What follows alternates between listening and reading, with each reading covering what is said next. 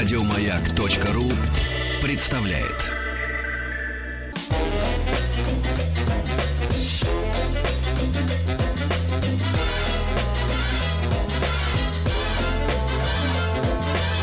Толковый словарь Петрова Шишкина.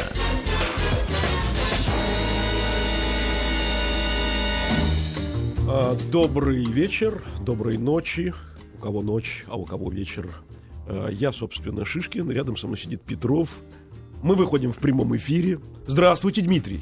Здравствуйте, Олег. Эм, Ну что ж, Дмитрий, вот у нас сегодня необычный гость. Э, Это Висенте Бариентес. Он директор Иберо-Американского института. Ну и, конечно, с директором Иберо-Американского института мы сегодня говорим о том, что такое образование, э, что такое образование в Бразилии, чем оно похоже на русское образование, скажем, а, или- а чем они похожи. Ведь, ведь Да, ну я ведь думаю, да, самым л- логичным первым вопросом э, будет э, а, э, спросить у Висенты следующее. Как человек, который достаточно долго э, не просто прожил в Москве, но и проработал в системе российского образования, а какие основные черты а, общие или отличающие систему российского и бразильского образования он находит здесь? Добрый вечер, господа. Добрый вечер, уважаемые слушатели. Noite, pessoal. Como vai? Значит, э, если мы будем проводить сравнение между бразильской э, образовательной системой и даже и техникой, так и с российской, я вижу здесь очень много схожего, особенно в традиционных старинных методиках преподавания, э, которые преподаватели в основном или профессора приходят, читают свои лекции, или дают какие-то распечатки, и люди должны это читать, готовиться к семинарским занятиям, а затем писать курсовую работу, и по итогу каждого учебного года, а то и 4-5 лет писать дипломную работу. Сейчас с, и- и- с учетом того темпа развития современного общества и бизнеса, я думаю, что эта система, она значительно устарела, устарела и она не, не, не, не отвечает запросам общества и запросам рынка труда. А что, а что вот у нее может быть в качестве модернизации этой системы, если она устарела? Вот какие у нее есть перспективы? Как неудивительно, э, я не знаю, правда ли это или нет, но я прочитал недавно заметку в, э, в электронных СМИ о том, что в Китае открыли экспериментальную школу, где дети не носят ни карандаши, ни тетради, а носят айпадики. И у них там все заранее заложено на айпаде. Они приходят и только смотрят на таких же больших айпадах, гигантских экранах. Это, может быть, это актуально, может быть, это современно. Я, я тоже частично в этом сомневаюсь. Ну, это да, это большой вопрос. Да. Но не- может быть, есть смысл не бросаться из одной крайности в другую. А, Но, а, скажем, из таких формальных а, вот, аспектов системы образования. а, Вот э, в России, например, существует традиционная система пятибальной оценки знаний. А В некоторых странах э, знания оценивают по 10 или 12 бальной, в Индии даже по 100 бальной системе. А вот в Бразилии какие оценки получают студенты, учащиеся? В университете, так как и в школах, э, там есть э, несколько системах э, Оценки о- Оценки знания. В школе, зависит от школы, это может быть десятибальная система или по бу- буквам А, Б, С, Д, Е. Вот. Или после бальной системы. В некоторых школах, но в основном это так, также практикуется такая же система э, там, от- до 10 или до 100 баллов, или по, по пяти буквам алфа- алфавита в университетах. И даже буквами, да? Да. И, и еще, помните, там три с плюсом, три с Да, да, минусом. да, да. Там тоже есть такой. Буквы с плюсом или с минусом. Ну, ну давайте все-таки напомним нашим радиослушателям, что мы выходим в прямом эфире. Телефон прямого эфира 495-728-7171. А свои вопросы с помощью СМС вы можете направлять на номер 5533. Но обязательно указывайте, что это для маяка. Мы говорим сегодня о системе образования с профессором Висенто Бариентесом, директором Иберо-Американского института. Да, и следующий вопрос э, такой. А Как вы считаете, чему бразильская система образования могла бы поучиться у российской и чему, наоборот, могла бы нас научить? О, это очень интересный вопрос. Э, Для меня, я хоть, и гуманитар, но из восхищения всегда смотрел на технарей. Я думаю, что как раз э, это то, что нам не хватает. Это, это фундаментальные знания в этих науках. это как раз то, что мы бы могли взаимствовать в российских университетах. А то, что касается, что мы могли преподнести а, российскому университету или высшей системе, а, высшей школы, это наше умение а, привлечь к своей стране, к своей высшей школе и представителей почти всех народов всех стран мира, которые хотят заниматься португальским языком и интересуются бразильской культурой. А вот э, такой вопрос. Я его, так сказать, я слышал эту информацию совершенно случайно. Так она и так, так это или не так, я вообще не знаю, но мне это очень интересно.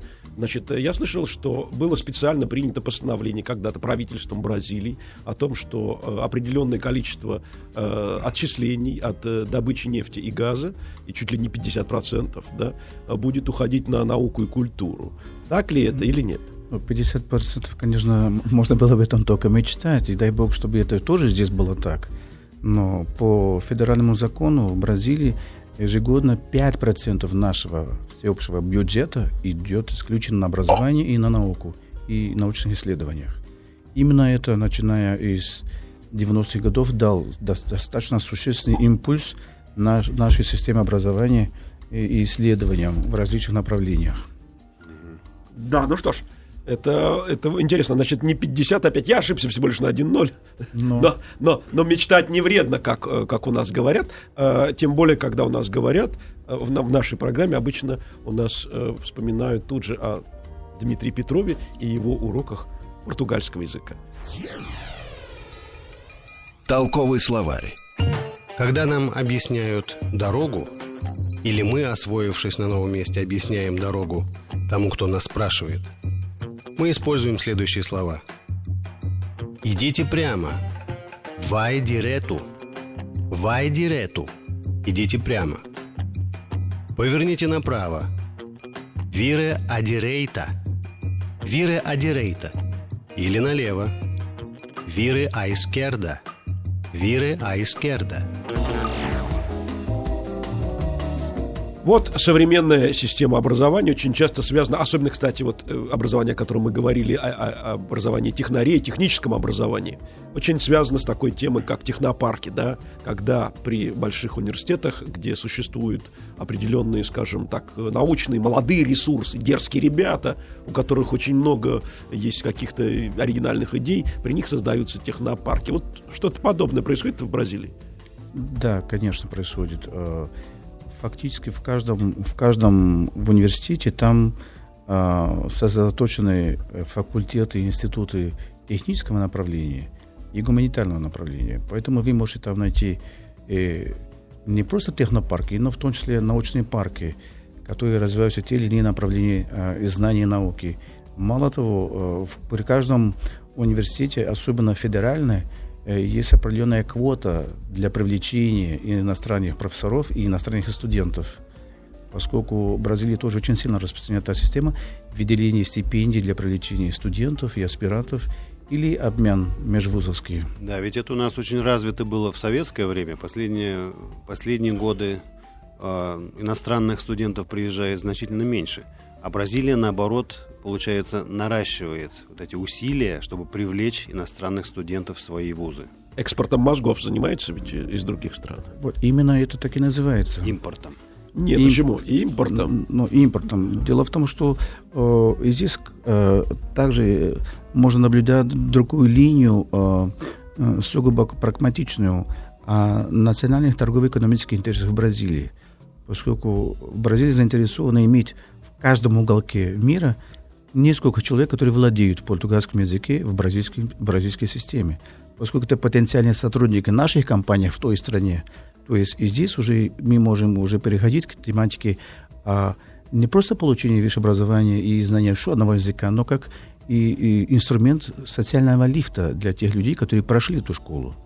Мы знаем, что э, в некоторых странах есть э, целые системы, поддерживаемые государством для продвижения своего языка. Скажем, активно в этом направлении работает Франция, а, франкофония известная у, программа. Англи... Да, у англичан есть British Council, у немцев есть э, институт Гёте, есть институт Сервантеса по продвижению испанского языка и культуры. Нечто подобное существует э, в отношении португальского языка или, может быть, бразильского варианта португальского языка. Да, в рамках нашей программы по пропагандированию и продвижению наших культурных интересов был создан проект, который называется «Каза до Бразил».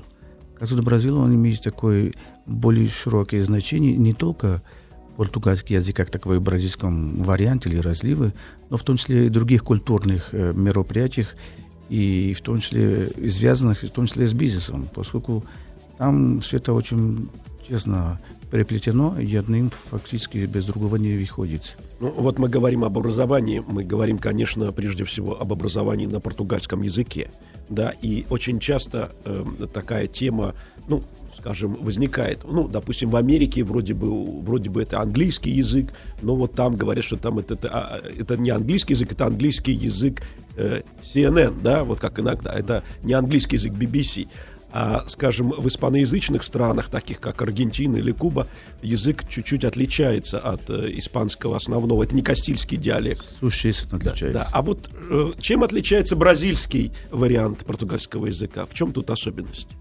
Um, если позволите, я начну из лиссабонской португальской.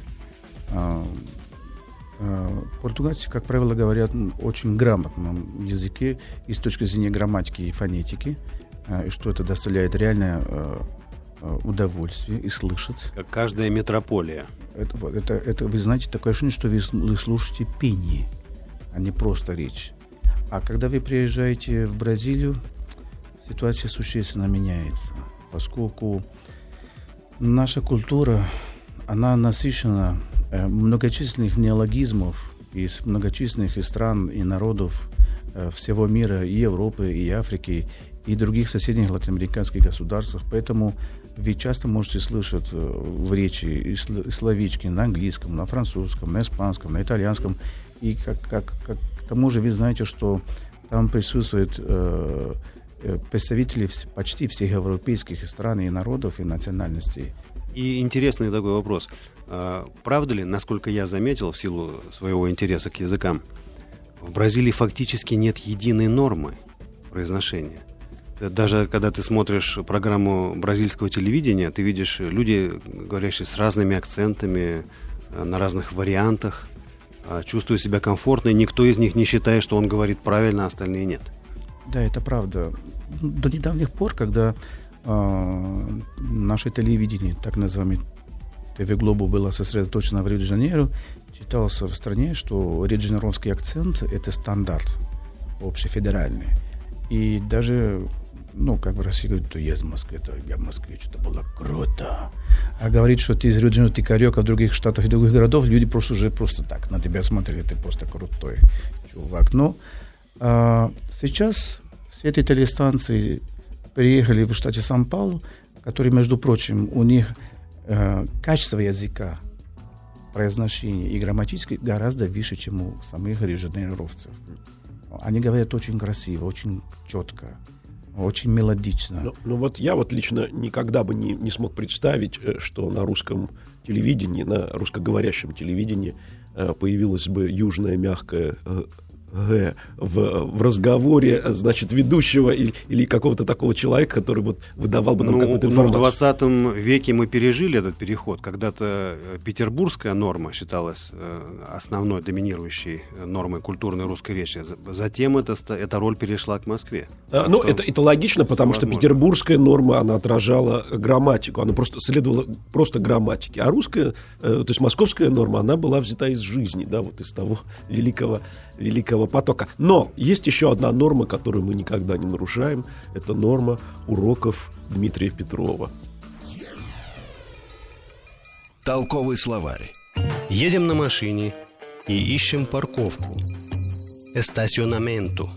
Эстационаменту. Место парковки. А припарковать машину звучит так. Эстационар у каху. Эстационар у каху. Можно здесь припарковаться. O carro aqui. Posso estacionar o carro aqui.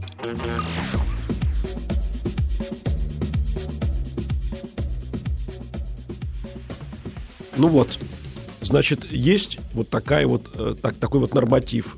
В русском языке, в бразильском получается более демократично, если, если на телевидении допустимы разные вариации. Да, то есть, вероятно, э, есть страны, в которых э, столица или какой-то самый большой город доминирует в культурной жизни всей страны, то, вероятно, в Бразилии мы можем видеть несколько таких центров культуры, науки и образования. Я, конечно, могу радоваться тем, что я родился во второй столице Бразилии, которая всегда и славилась, и до сих пор славится как культурная столица всей страны. Но я смею предполагать, что из э, многовекного развития не только одного центра культурного, но и различных центров, и среди всех этих всех 26 штатов э, Федерации э, мы заинтересованы, чтобы были другие культурные центры, чтобы эти ценности были учтены.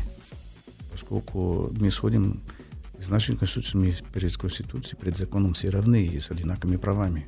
Это все понятно, но тем не менее вот в той же системе образования всегда бывает э, понятие престижа тех или иных вузов. Допустим, как бы ни были хороши преподаватели или стены какого-то учебного заведения в каком-то провинциальном городе, но все, например, России стремятся, скорее всего, в Москву, а во Франции в Париж, э, в Англии Лондон. Вот нечто подобное происходит в Бразилии? Или можно сказать, что, скажем, вуз в Сан-Паулу, он ничем не лучше и не хуже университета в Рио-де-Жанейро? Университет штата Рио-де-Жанейро, федеральный университет штата Рио-де-Жанейро считается самым престижным университетом Бразилии. Но а, университет штата Сан-Паулу, она считается первая по рейтингу. Поэтому есть разница между рейтингом и престижем. Поэтому от, от чего зависит выбор, это уже дело каждого. А вот это хорошая тема, когда существует отдельно рейтинг и существует отдельно престиж. И человек думает, а что же он там, как бы в конце концов, что ему важнее, э, быть э, членом какой-то учебной корпорации, да, или получить э, максимально доступное образование я думаю, что э, из среднестатистической Бразилии, если он будет на это смотреть попроще, он пойдет по тому пути, который наилегчего сопротивления. Или наименьшего сопротивления, точнее. То есть по, по более простому варианту. Ну, или если он будет за реальными знаниями, он пойдет, конечно, к университету номер один. И, кстати, поговорим о деньгах. А дорого ли стоит получить хорошее образование в Бразилии? Существуют ли э, государственные, частные вузы, э, или это общая государственная система образования, которая предусматривает бесплатное получение образования и наличие, может быть, каких-то стипендий? А, согласно нашей конституции образования на всех этапах она считается абсолютно бесплатно и доступна для всех – ну, и здесь надо, как говорил старый классик, изрить в корень. Поскольку если ты заканчиваешь госшколу, подготовка слабая, ты не попадаешь в госуниверситет. Но если ты заканчиваешь частную школу, где усиленная подготовка к поступлению, ты точно поступаешь, поступишь в госуниверситет. Другими словами, лучше платить э, во время обучения в школе, чтобы потом получить возможность получать бесплатное образование в университете. И штата или федерат, или федерального университета. Но, видите ли, это уже вопрос э, финансового достатка. Не каждый может себе это позволить, поскольку частное образование, оно, оно, оно тоже многогранная. И на уровне школы, и на уровне университета. Она, может быть, стоит 100 долларов в месяц или значительно больше. Ну вот не каждый может себе позволить, а все-таки существуют социальные лифты, да? Существует средний класс, о котором говорят, что в принципе в Бразилии он вырос и что, и что там чуть-чуть, чуть-чуть богат, богаче стали жить люди. А вот э, насколько они действительно стали жить богаче. И э, в связи, в связи с, с поступлением в университет, кстати. Но, э, но тот факт, что ты поступил в университет, не значит, что ты сразу разбогател. Возможно, ты разбогатеешь через несколько лет по окончанию вуза. Но, к сожалению... Но общий уровень жизни за последние годы заметно повышается? Или остается более-менее на одном уровне? Знаете, мне кажется, что бразильское общество, она напоминает э, тот э, пирожок, который называется слойка. Слоеный. Слоеный пирог. Да, слоеный пирог. Поэтому э, я, не, я бы не хотел сказать, что кастовое общество, но там тоже есть этот оттенок социальный. Поскольку если ты родился в определенном м, социальном положении, Вряд ли ты его покинешь. вот, ты должен сильно стараться, чтобы просто перейти в другую, а несколько, если говорить о несколько ступеней выше, это что труднее.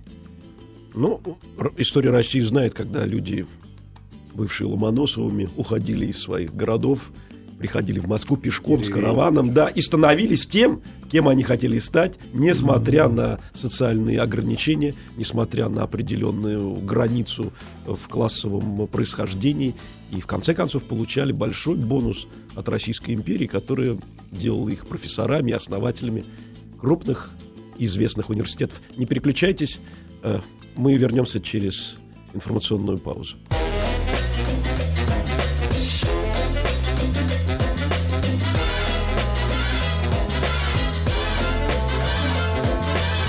Толковый словарь Петрова Шишкина. Мы снова в студии с Дмитрием, и сегодня мы, в общем, пытаем про- профессора Висента Бариентеса из. Иберо-Американского института, ну, конечно, в хорошем, а почему только плохие э, коннотации воспринимать. Мы пытаем его от той системе образования, от той, от той великой бразильской тайне, вот как вот у мальчиша, мальчиша у него была какая-то тайна, которую он все время прятал, и вот которую не могли буржуины проклятые расколоть. Вот, а что же, в чем же тайна э, привлекательности, скажем, бразильского образования?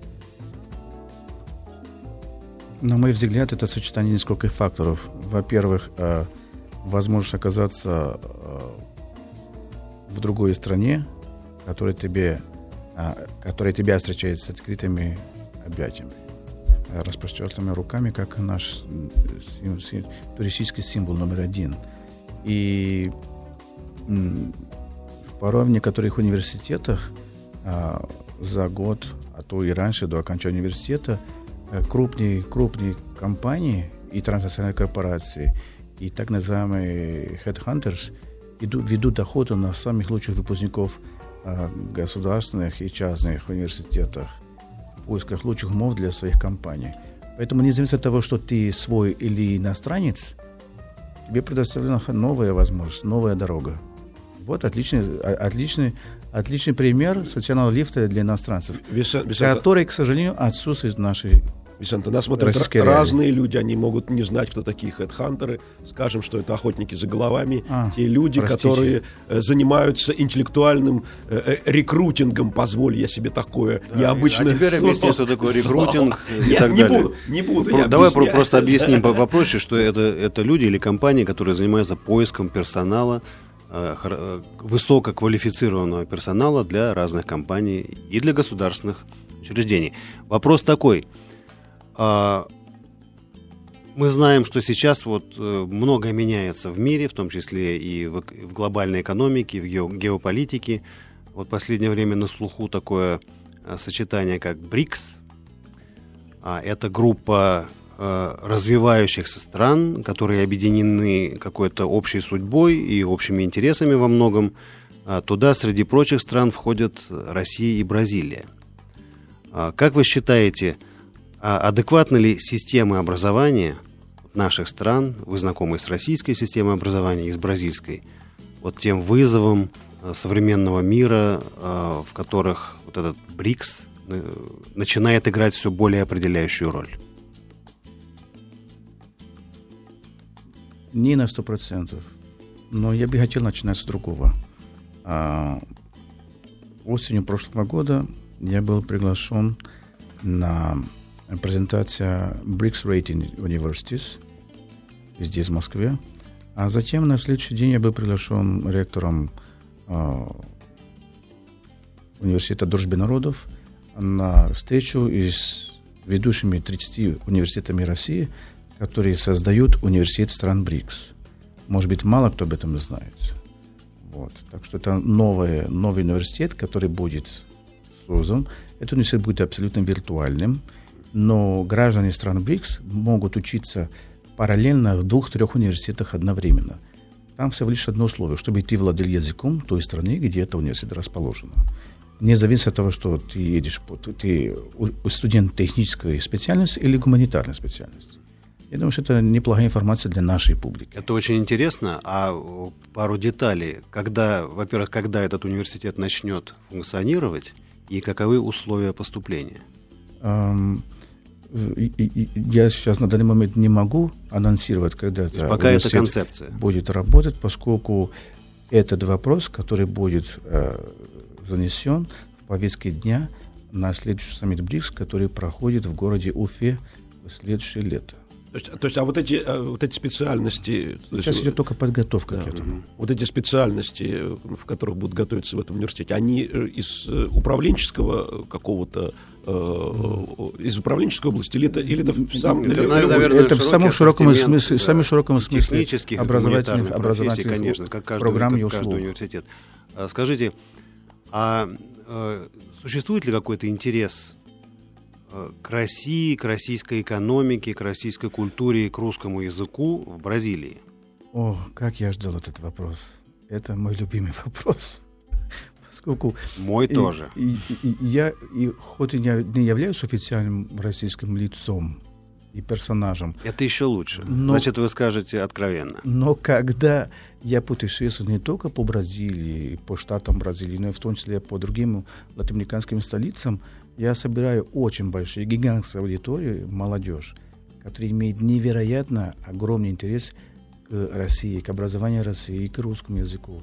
Это происходит не только в Бразилии, но и в любых и в других латиноамериканских столицах. С чем это все-таки связано? Что, что за этим стоит?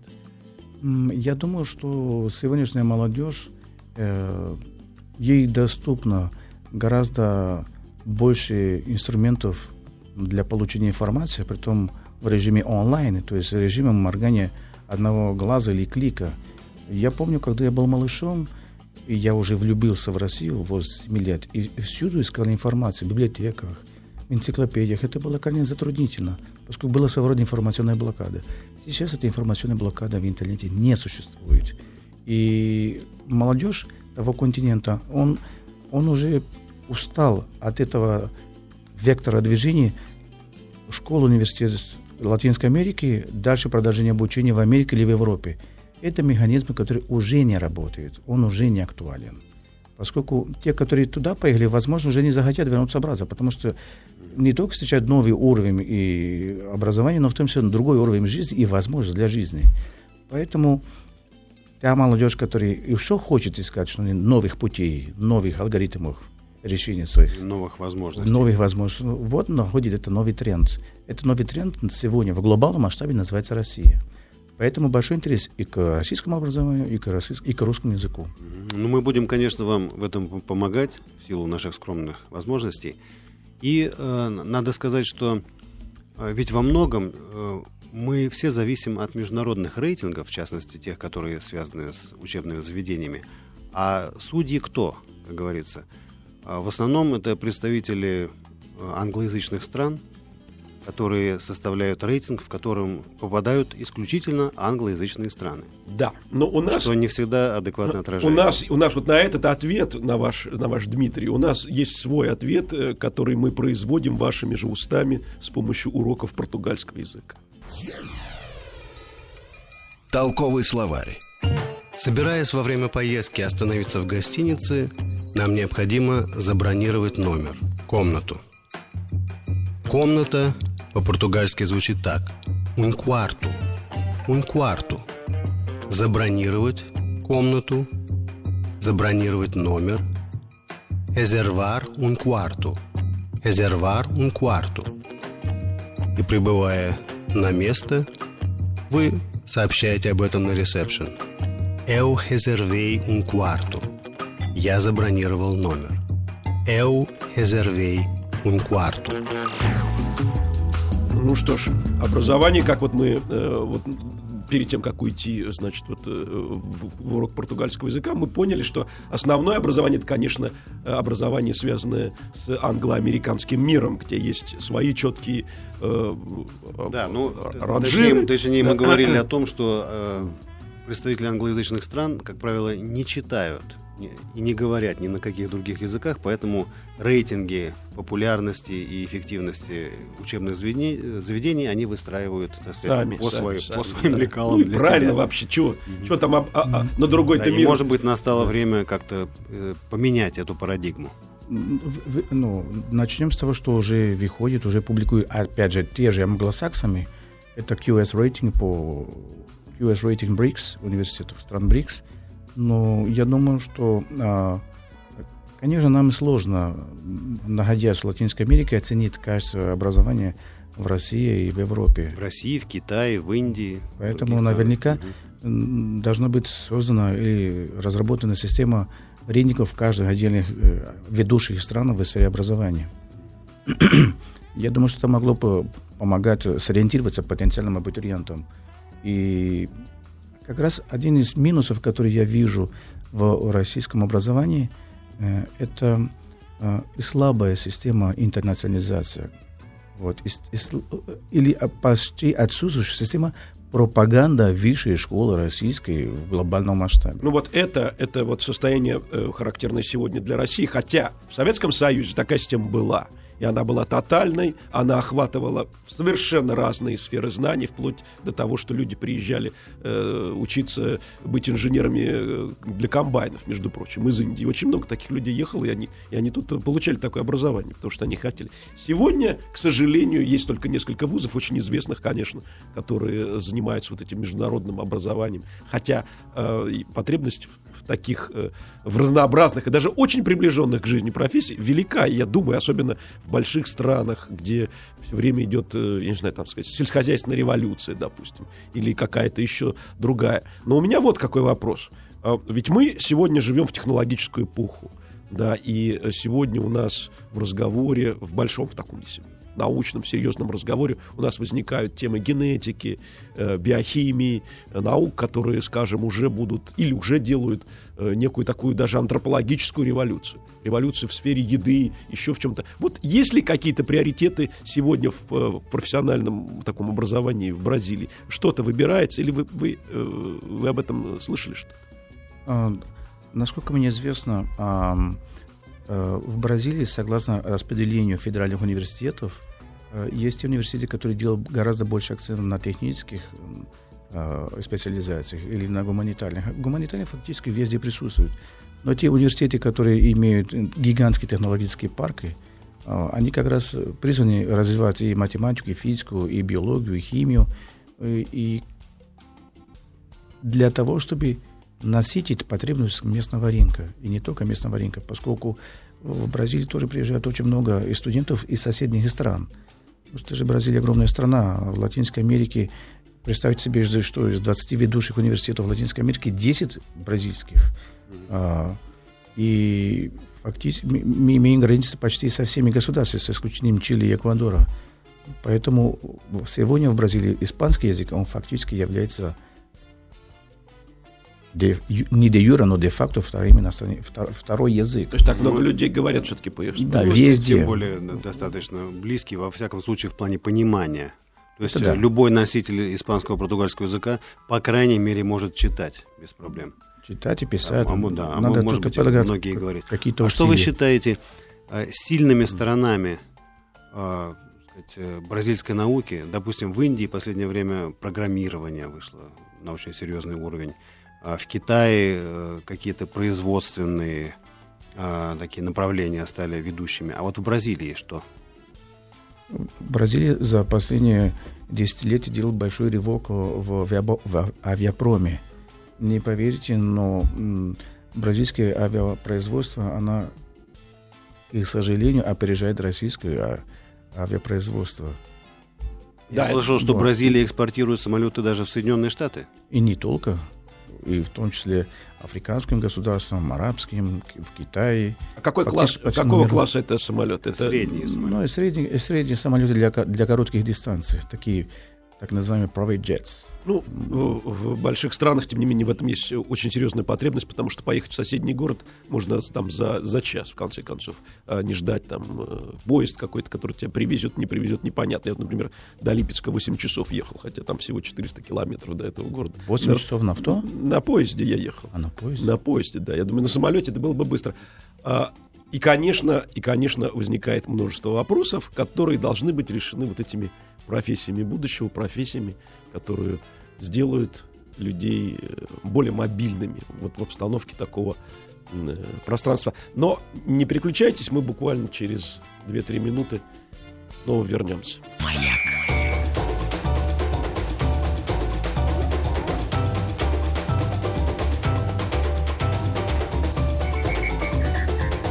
Толковый словарь Петрова Шишкина.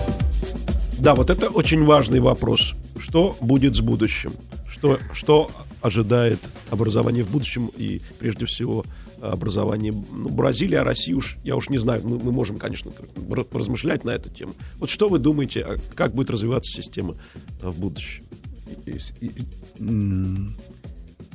Я попытаюсь внести свою скромную лепту в этом деле, тем, что на данный момент я разрабатываю программ а, академическое сотрудничество, развитие академического сотрудничества между российскими вузами и бразильскими латиноамериканскими вузами.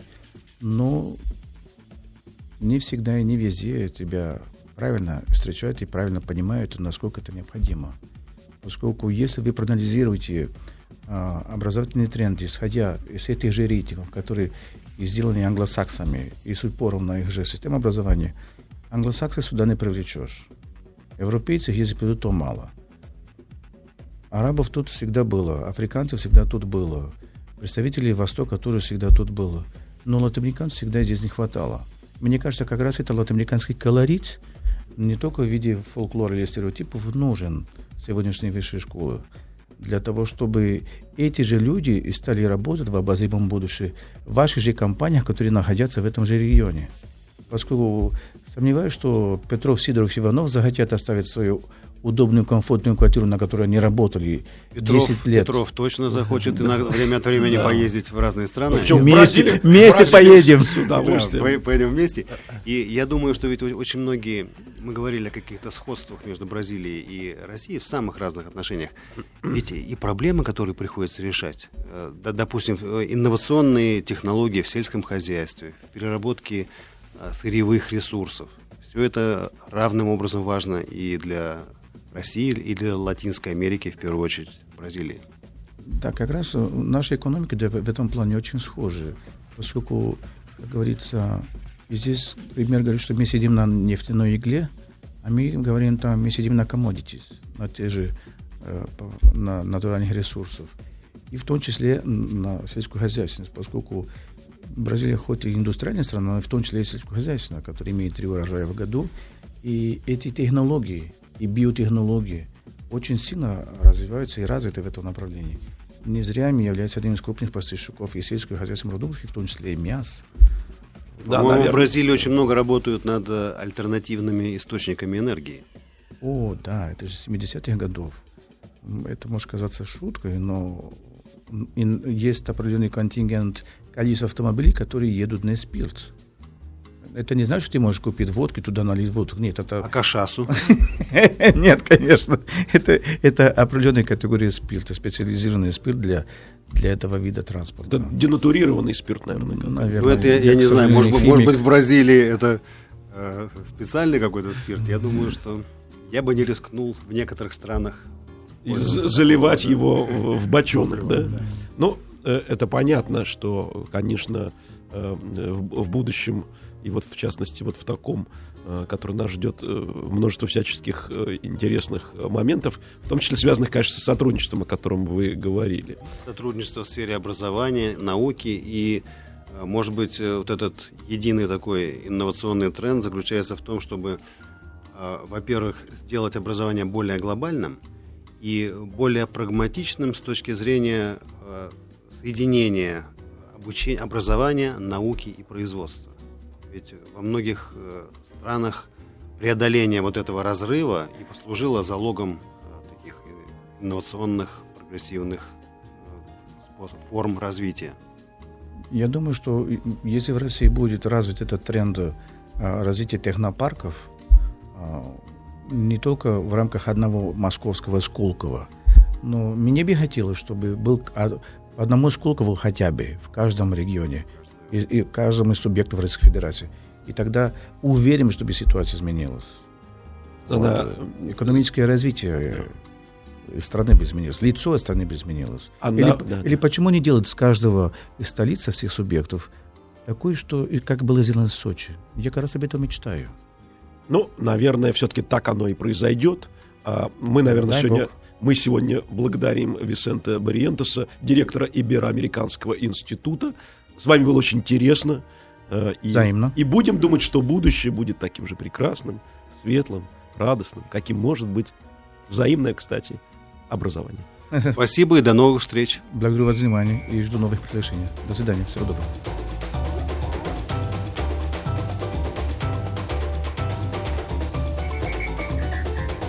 Толковый словарь Петрова Шишкина. Еще больше подкастов на радиомаяк.ру.